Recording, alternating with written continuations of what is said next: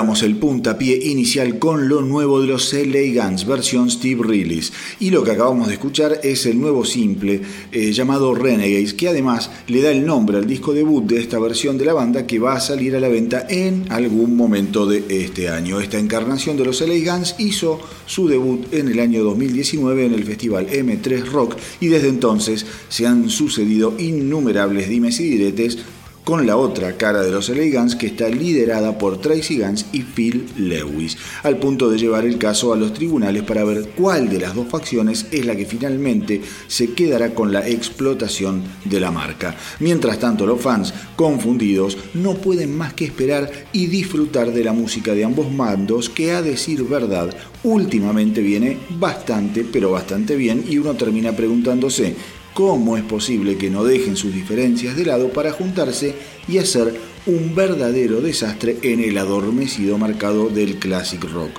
Porque si hay algo que estos tipos saben es justamente eso, componer pequeñas joyas rockeras como las que no se escuchan todos los días. Una verdadera pena por parte de gente que ya está bastante grandecita como para seguir con actitudes tan egocéntricas y quisquillosas.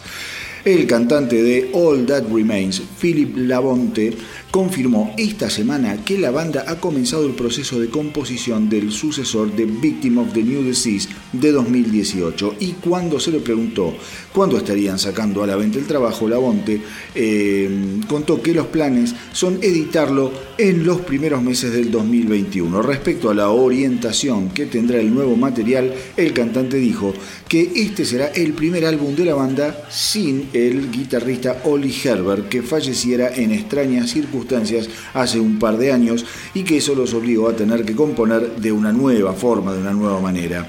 Eh, sin dudas va a ser un álbum con muchos elementos diferentes en cuanto al sonido, aseguró Labonte, eh, y para nosotros será un nuevo proceso y verdaderamente raro componer sin Oli.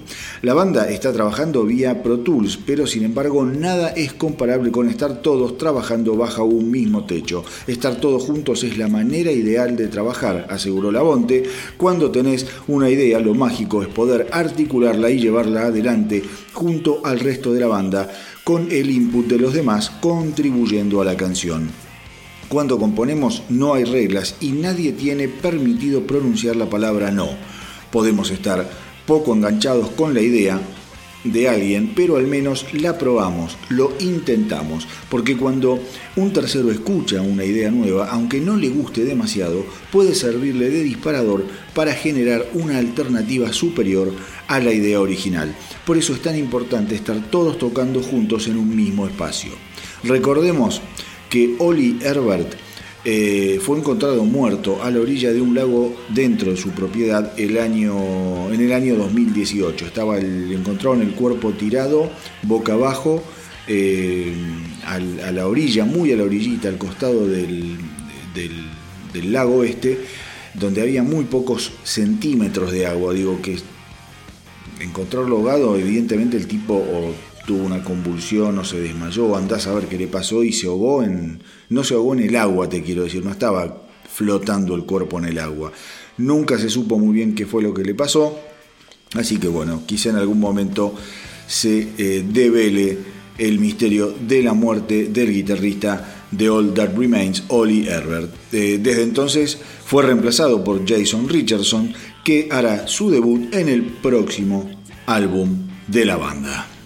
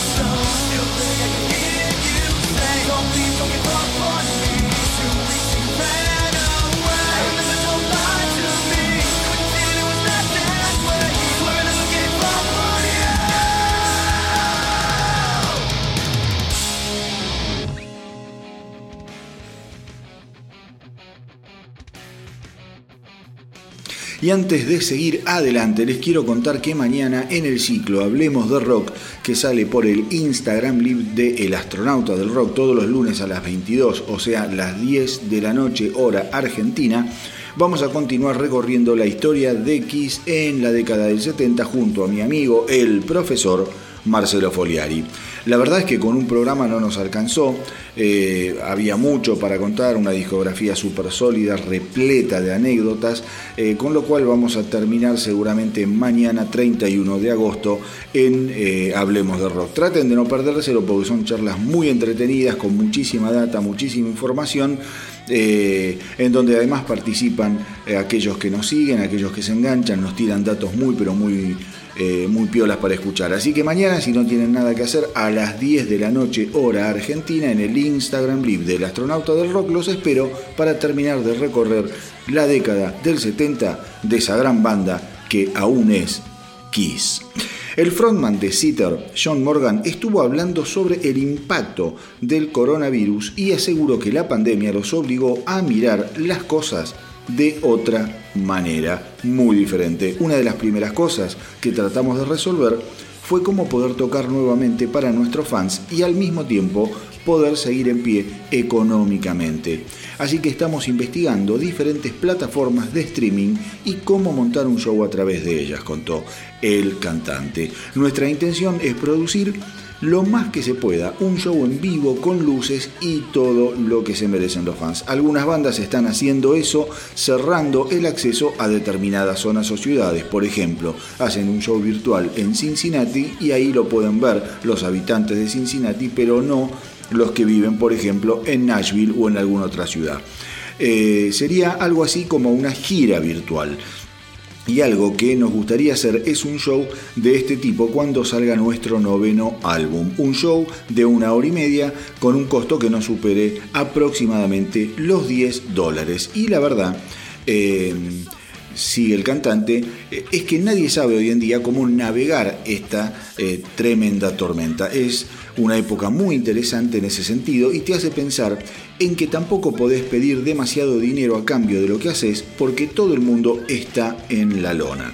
Y justamente hoy, el 30 de agosto, eh, se está editando su nuevo álbum, el nuevo álbum de Citer, el que quieren presentar seguramente dentro de poco con un show virtual. El álbum tiene un nombre muy raro, Civis Passen para Bellum, y, su primer, eh, y es su primer trabajo en tres años. Así que ahora vamos a escuchar Wasteland, justamente sacado del último álbum de Cedar, Civis Passen para Bellum.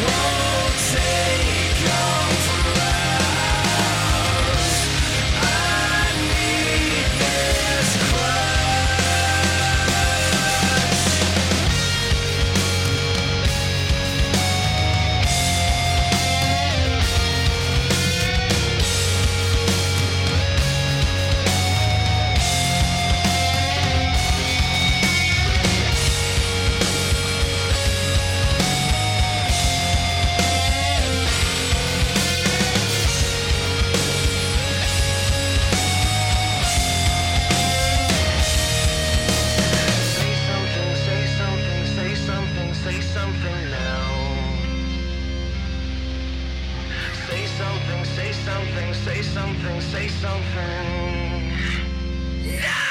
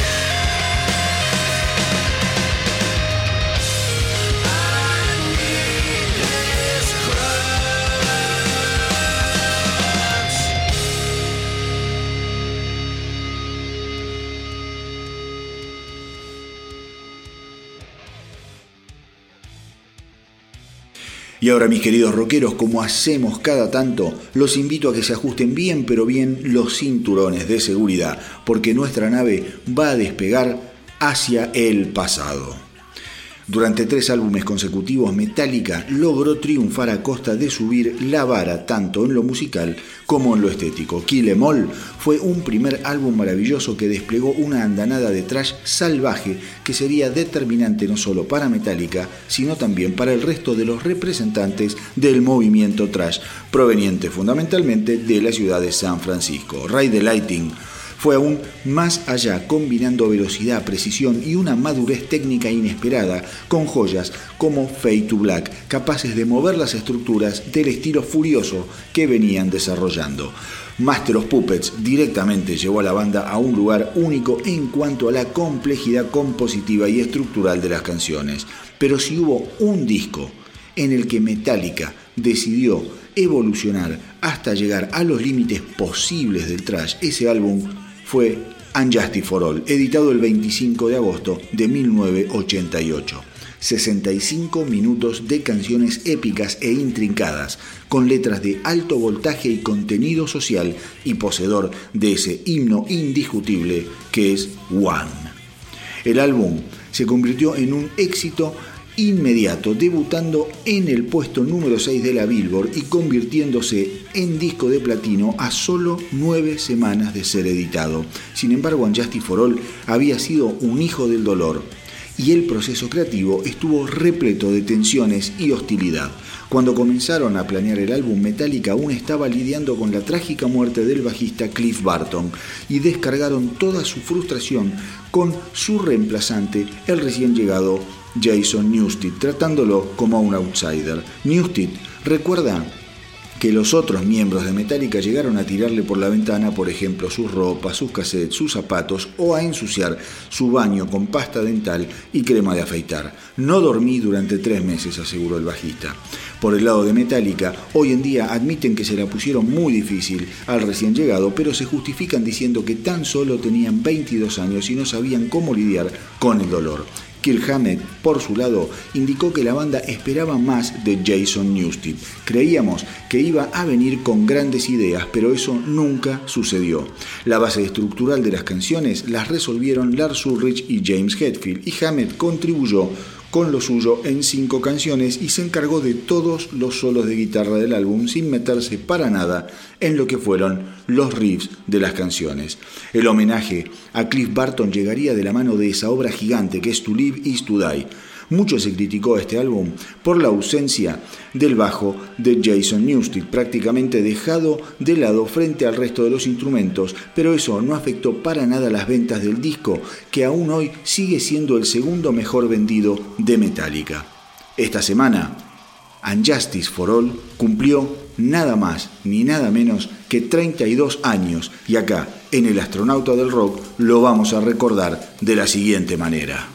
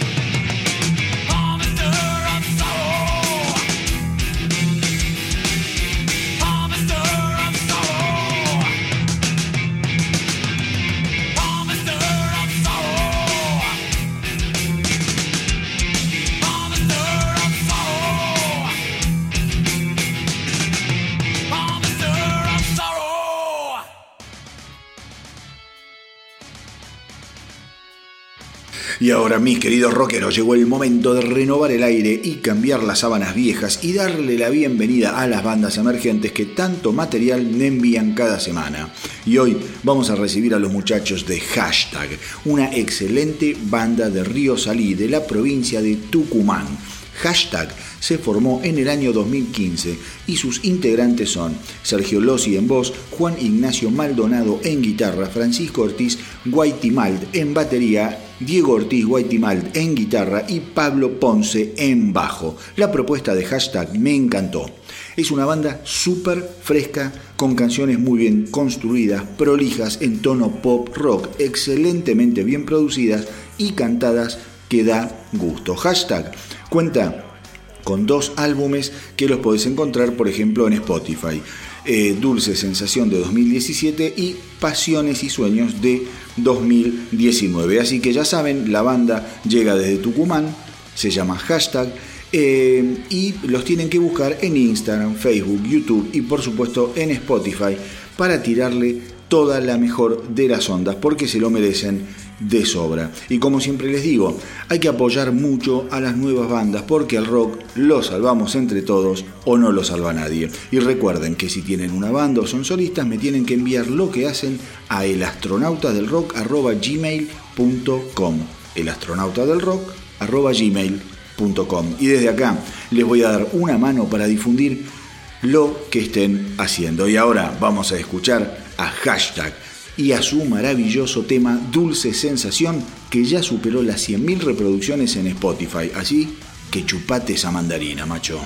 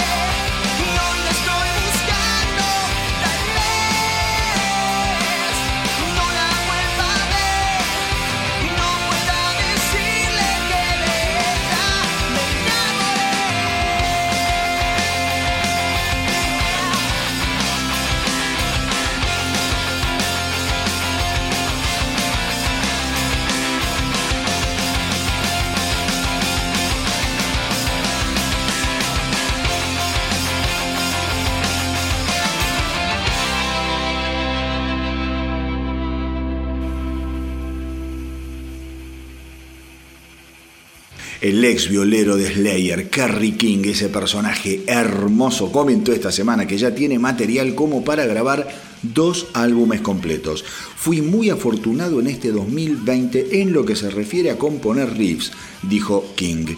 Eh, quizá fue porque no puedo salir a ningún lado, pero por suerte los riffs no fueron un problema y mirando el futuro eso significa que voy a poder darme el lujo de seleccionar los mejores y la verdad es que son muy buenos, aseguró el guitarrista. Tengo material para más de dos discos completos. Calculo que con 11 o 12 canciones que seleccione, este primer disco va a ser una cosa de locos. Por otro lado, King aseguró que la mayor parte del proceso de composición lo encaró en solitario, ya que todavía no sabe con quién terminará tocando en su proyecto Slayer. Tocó su último show en noviembre de 2019 en el legendario Forum de la ciudad de Los Ángeles y de acuerdo a todos los allegados a la banda no existen posibilidades de generar una reunión en el futuro. Cuando en el 2018 Slayer anunció su gira despedida, la esposa de Kerry King había comentado que los fans siempre recibirían música por parte de su marido. King a la vez había dicho en ese momento que cualquiera fuese a hacer su propuesta no diferiría demasiado de lo hecho por Slayer. No voy a estar tocando en un Slayer reformado con cualquiera, pero a la larga seguramente va a sonar muy pero muy parecido a lo que sonaba Slayer.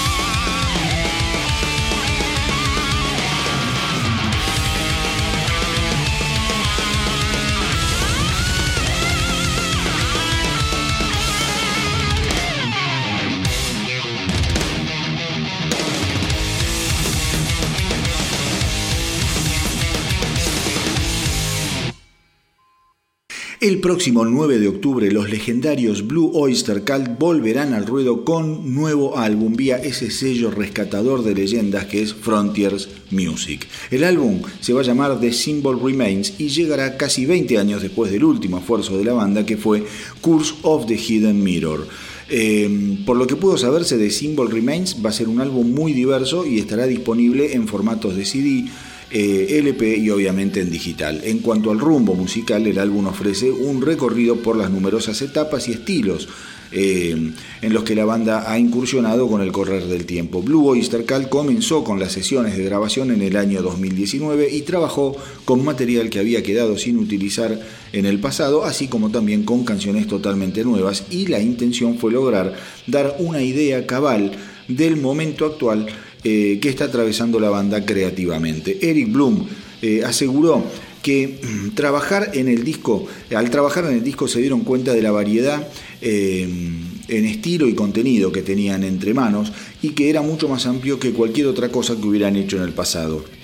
El objetivo fue lograr que las canciones nuevas estuvieran a la altura de nuestro legado y creo que lo logramos, sostuvo Donald Rosser, también de Blue Oyster Cult. Y así fue que esta semana finalmente la banda editó dos simples que integrarán el álbum a editarse en octubre, Box In My Head y el que vamos a escuchar ahora, That Was Me.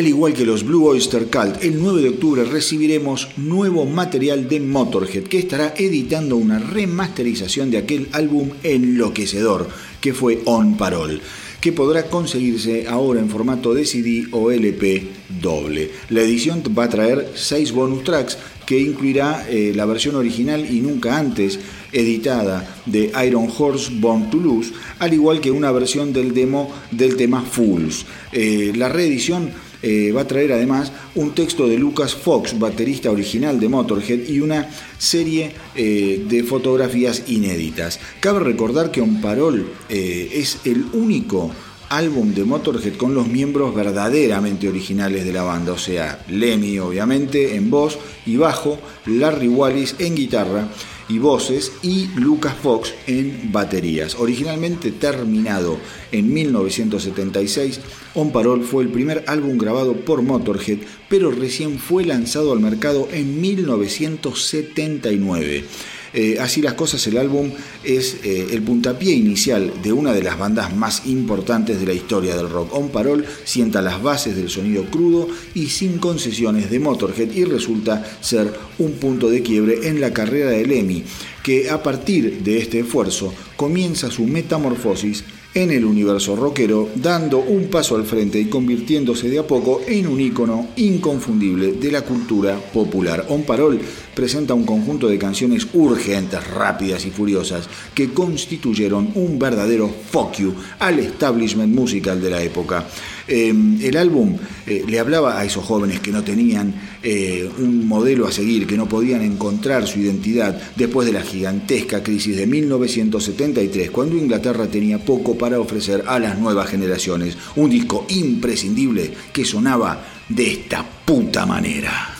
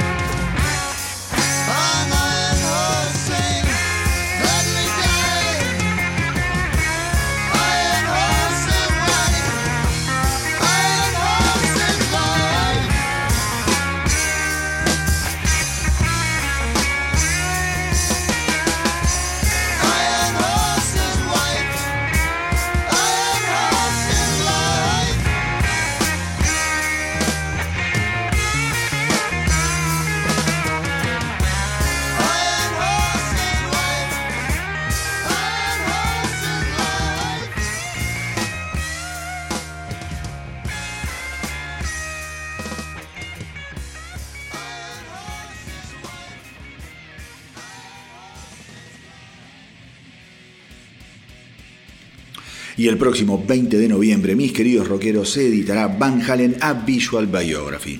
Y sin dudas, se tratará de algo fantástico porque está claro que Van Halen a nivel visual siempre tuvo muchísimo que ofrecer en todas sus encarnaciones. Una banda inquieta, juguetona, repleta de muecas, saltos y piruetas en el escenario, así que el libro va a ofrecer una oportunidad de tener acceso a todo ese tipo de fotos y además obviamente a la tapa de los simples, póster promocionales y otra memorabilia de todas las épocas de la banda. Y lo más interesante del libro es que contará con narraciones tanto de David Lee Roth como de Sammy Hagar, los dos cantantes más representativos e icónicos de la historia de Van Halen. Una oportunidad imperdible para todo fanático de esta banda que hoy tanto, pero tanto extrañamos.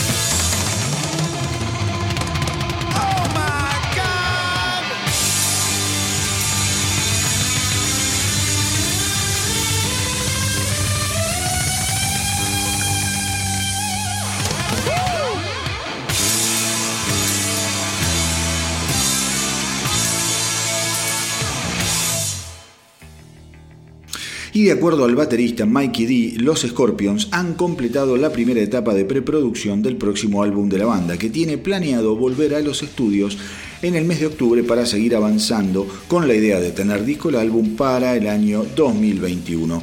Estas primeras sesiones de grabación se llevaron a cabo en eh, los Peppermint Park Studios en Hannover, Alemania, y si bien la idea original era grabar el álbum en la ciudad de Los Ángeles, eh, la pandemia los obligó a cambiar obviamente de planes y fue así que comenzaron a trabajar desde Alemania conectándose eh, y comunicándose con el productor Greg Fidelman eh, vía Zoom. El próximo álbum de los Scorpions promete ser crudo y rockero, más de lo que fueron sus últimos trabajos, que estaban bastante influenciados por la experimentación y estilos un poquito más modernos o no tan filosos y lo que quieren es volver a recrear el sonido eh, de aquellas joyas pasadas como fue Blackout, Love at First Thing y bueno, Love Drive. Ojalá lo logren porque sería fantástico. Yo ya lo dije en otro programa del astronauta de rock, con bandas como Scorpions nunca podés tirar la toalla porque te pueden sorprender cuando menos lo esperas. Y de acuerdo a la banda, el álbum no contará con compositores externos, aleluya,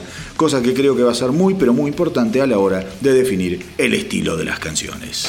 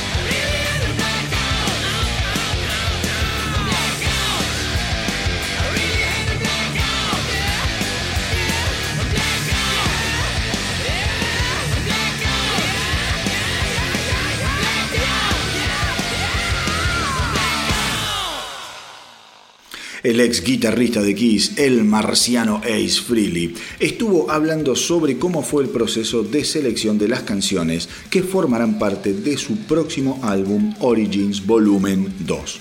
Simplemente pensé en las canciones que solía tocar en los clubes cuando me dedicaba a hacer covers, aseguró el guitarrista. Revisé mi colección de discos y busqué aquellas canciones que me influyeron en la vida. Fue muy divertido seleccionar los temas. Creo que la selección quedó muy bien y creo que a los fans les va a gustar el resultado. Recordemos, mis queridos rockeros, que Origins Volumen 1 fue editado en abril del año 2016 y alcanzó el puesto número 23 de la Billboard, convirtiéndose en su cuarto top 40 eh, y en el segundo álbum mejor ubicado de toda su carrera. Freely viene mostrando gratificantes signos de creatividad y Origins Volumen 2 llegará para reconfirmarlo seguramente, dado que será su quinto álbum editado solamente en los últimos 10 años. Eh, al tener un primer álbum de covers, el proceso para encarar este segundo trabajo fue mucho más sencillo. Eh, solo tenía que elegir bien las canciones y los músicos invitados que me acompañarían, dijo el músico. Origins Volumen 2 eh, abre nada más ni nada menos que con una versión incendiaria de Good Times, Bad Times de Led Zeppelin, eh, y siendo esta canción la primera en el mundo que conoció que se conoció de Led Zeppelin, El Frisley dice que no tuvo dudas de que ese tema iba a estar incluido en el álbum. Mi único temor era si iba a ser capaz de poder cantarla, aseguró. Otras canciones que va a incluir Origins Volumen 2 son Never In My Life The Mountain, Space Tracking de Deep Purple que ya escuchamos acá en el Astronauta del Rock, I'm Down de los Beatles y Lola de The Kings, entre otras maravillas.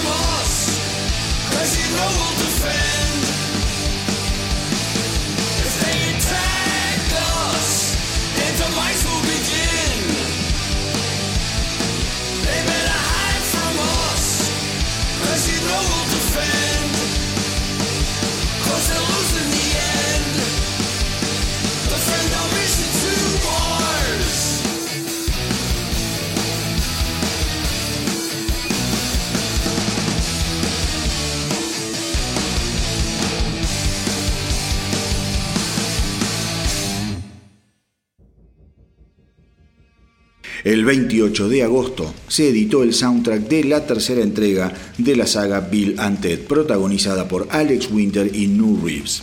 Y más allá de la peli en sí misma, eh, lo más interesante es que dentro de las canciones que se incluyeron en el soundtrack nos encontramos con dos nuevas canciones de dos bandas fantásticas. Estoy hablando de Rufus Lives, eh, de los inefables Mastodon y de Dead of Us, eh, de esa aplanadora llamada Lamb of God. Así que si les parece, les propongo lo siguiente. Ahora vamos a escuchar Rufus Lives de Mastodon que está increíble. Y vamos a dejar a Lamb of God para cerrar el episodio de hoy del astronauta del rock. El baterista de Mastodon, eh, Brand Taylor, comentó que Rufus Lives eh, es una canción muy reciente de no más de seis meses de antigüedad y que cuando los responsables de la película se acercaron para pedirles una canción para una determinada escena, después de enviarles un par de alternativas que no cuadraron demasiado, finalmente se decidieron por entregarles Rufus Lives, que inmediatamente fue aceptada por los productores. Así que como les digo, ahora vamos con Mastodon y Rufus Lives y al final del programa de hoy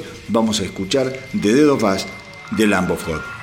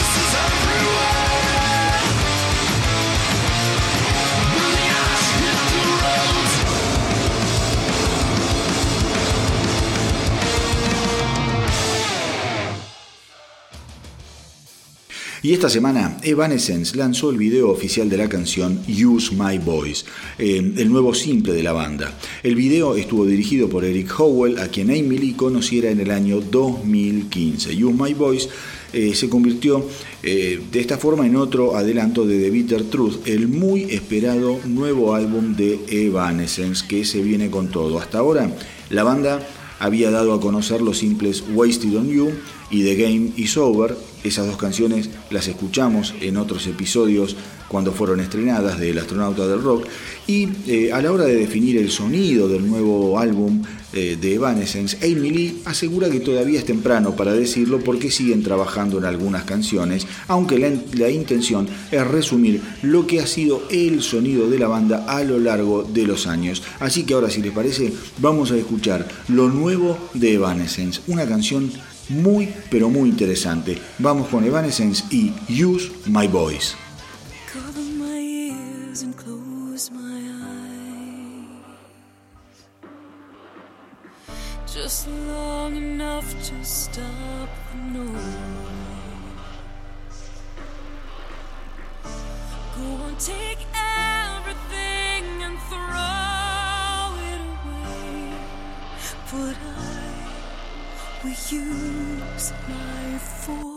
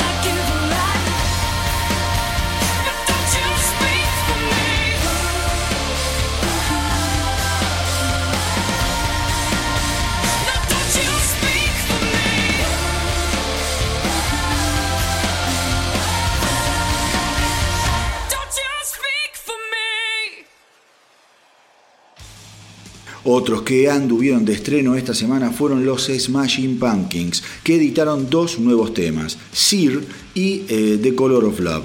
eh, que serán parte obviamente del próximo álbum de la banda, el sucesor de Shiny and Oh So Bright Volumen 1 de 2018, que a su vez fuera el primer álbum editado por los Pumpkins en 18 años con sus miembros originales Billy Corgan, Jimmy Chamberlain y James Ia, acompañados por el guitarrista Jeff Shorter.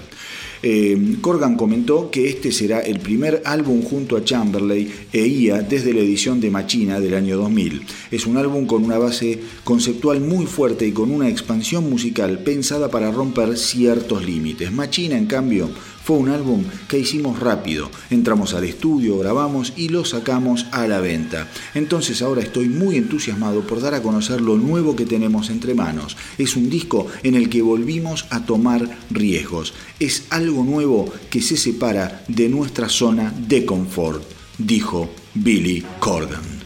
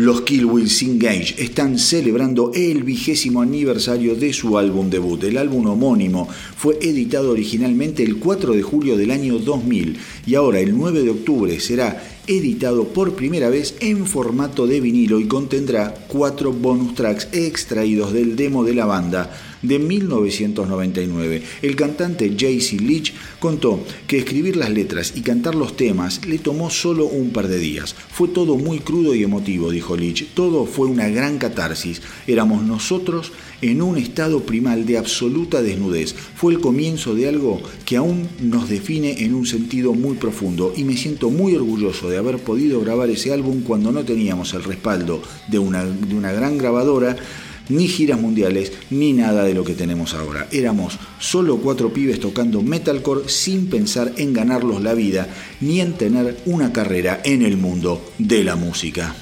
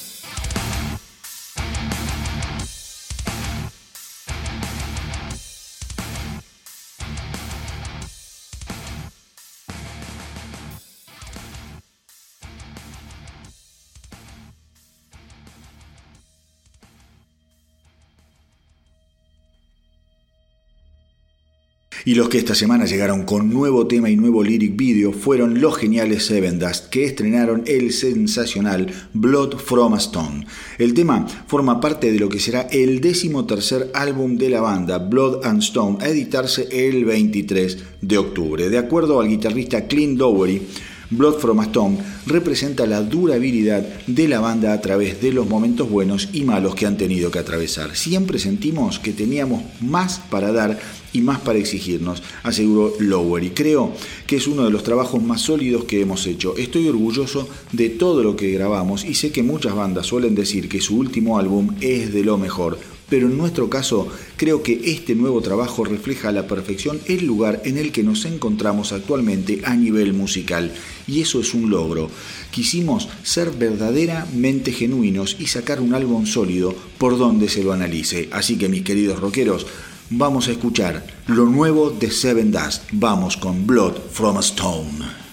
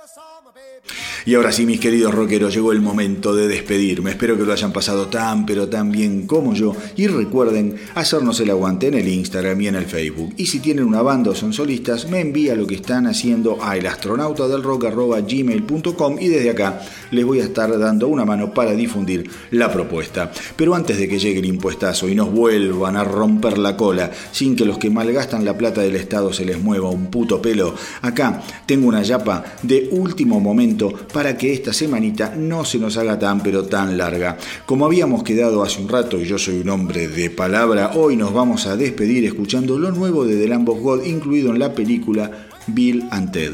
El tema se llama De Dedos Vas eh, y lo único que les puedo decir es que se atornillen a la silla, porque esto una vez que arranca no para hasta descuartizarte como a un muñeco de goma espuma. Como siempre les digo, hagan correr la voz para que nuestra tripulación no pare de crecer.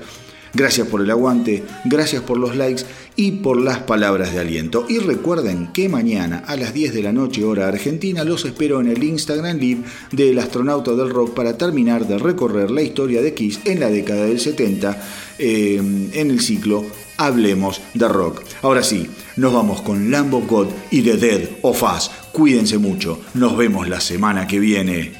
Y que viva el rock.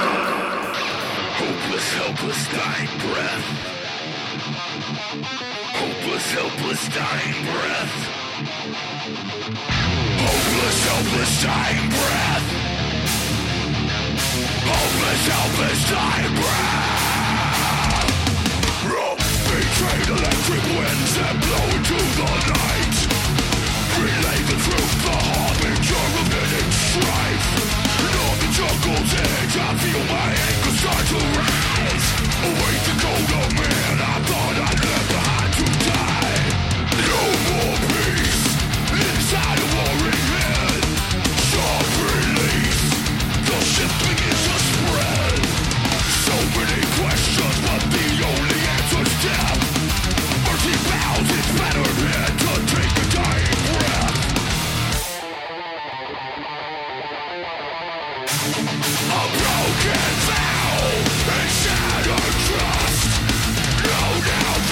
will